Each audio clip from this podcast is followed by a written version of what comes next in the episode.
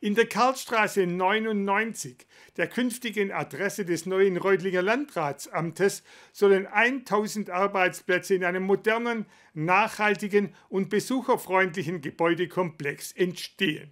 Bei der offiziellen Eröffnung der Baustelle des Neubaus am heutigen Mittwoch haben wir unter anderem bei Reutlingens Landrat Dr. Ulrich Fiedler nachgefragt, was der Neubau für seinen Landkreis bedeutet.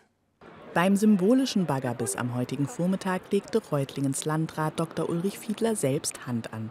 Darüber, dass der Bau des neuen Reutlinger Landratsamtes nun auch offiziell beginnt, zeigte sich Fiedler erfreut. Richtig gut. Es ist tatsächlich ein ganz besonderer Moment. Wir schaffen hier, glaube ich, schon was Außergewöhnliches für die Mitarbeiterinnen und Mitarbeiter des Landratsamts, für die Bürgerinnen und Bürger des Landkreises.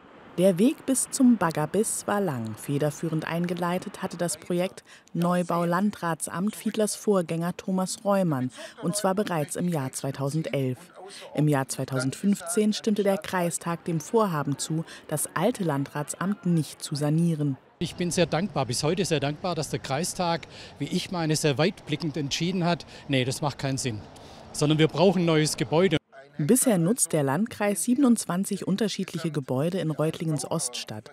Im Neubau sollen in Zukunft alle verteilten Ämter auf ca. 22.000 Quadratmetern unter einem Dach Platz finden.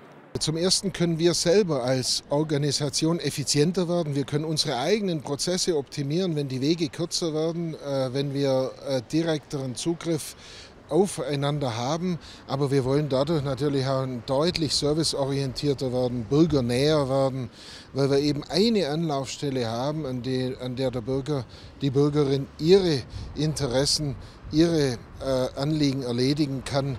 Die Summe, die zur Entstehung des neuen modernen Landratsamtes investiert werden muss, flößt Fiedler durchaus Respekt ein.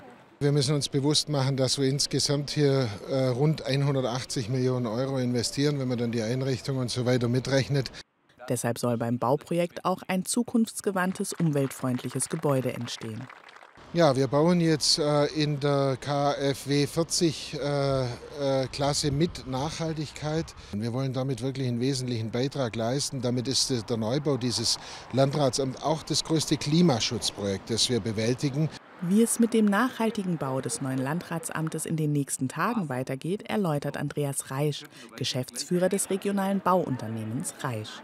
Wir äh, starten diese Woche äh, mit Baggern, also insgesamt vier oder fünf Stück, die direkt loslegen.